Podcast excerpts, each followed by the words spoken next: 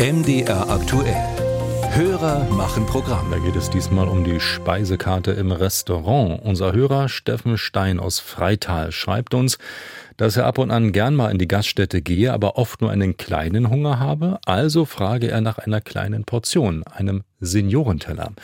Ihm gehe es gar nicht so sehr darum, Geld zu sparen, vielmehr wolle er dabei helfen, dass nicht zu viel Essen weggeworfen werde. Nur, wie sieht es mit diesen speziellen Seniorenangeboten in Restaurants aus? Nils Buhler hat nachgefragt. Mittagszeit im Restaurant Dubrovnik. Eine große Rentnergruppe drängt sich in die kleine kroatische Gaststätte im Westen von Leipzig. Hinter der Theke steht Wirt Stravko Knesovic und begrüßt die Gäste. Viele von ihnen kommen regelmäßig zum Essen. Wir haben viele ältere Gäste, die zu uns immer wieder gerne kommen und diese Umgebung ist auch so, dass man auch viel ältere Herren und Damen haben. Auf der Speisekarte stehen typisch kroatische Gerichte wie dalmatinischer Schinken und Cevapcici, aber auch Schnitzel und Wildschweinbraten. Drei Speisen werden als Seniorenteller angeboten. Die kleinen Portionen für einen günstigeren Preis sind ein beliebtes Angebot bei den Gästen. Denn äh, man isst ja dann doch nicht auf und was wird gemacht, wird weggeschmissen. Und wir sind eigentlich noch diese äh, Generation, die aus allem was gemacht hat, weil wir ja selber wenig hatten früher. Ne?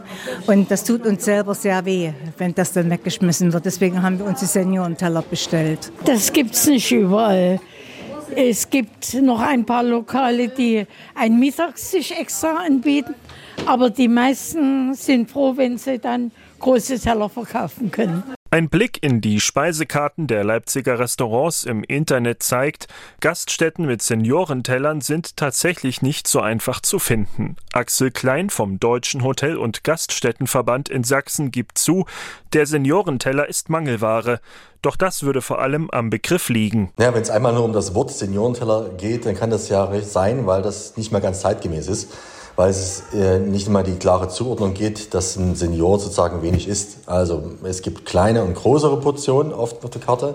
Das ist so geblieben. Ist das Wort Seniorenteller also einfach nur aus der Mode gekommen? Die Verbraucherzentrale kommt da zu einem anderen Schluss. Birgit Brendel zitiert einen Marktcheck aus dem vergangenen Jahr. Der hat gezeigt, dass es nur in etwa 20 Prozent der Restaurants äh, das Angebot kleinerer Portionen gab ob sie nun Seniorenteller genannt wurden oder nicht. Parallel zum Marktcheck wurden auch Verbraucherinnen und Verbraucher befragt. Viele Menschen wünschen sich Angebote für kleinere Portionen. Sollten Gaststätten dazu verpflichtet werden?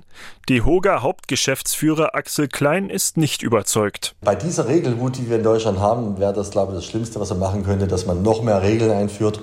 Da sind wir strikt dagegen, weil der Markt es regelt. Eine Alternative zum Seniorenteller. Viele Gaststätten bieten an, übrig gebliebenes Essen mitzunehmen. Doch wie unser Hörer Steffen Stein in seiner Nachricht schreibt, mitnehmen ist auch nicht immer eine gute Lösung.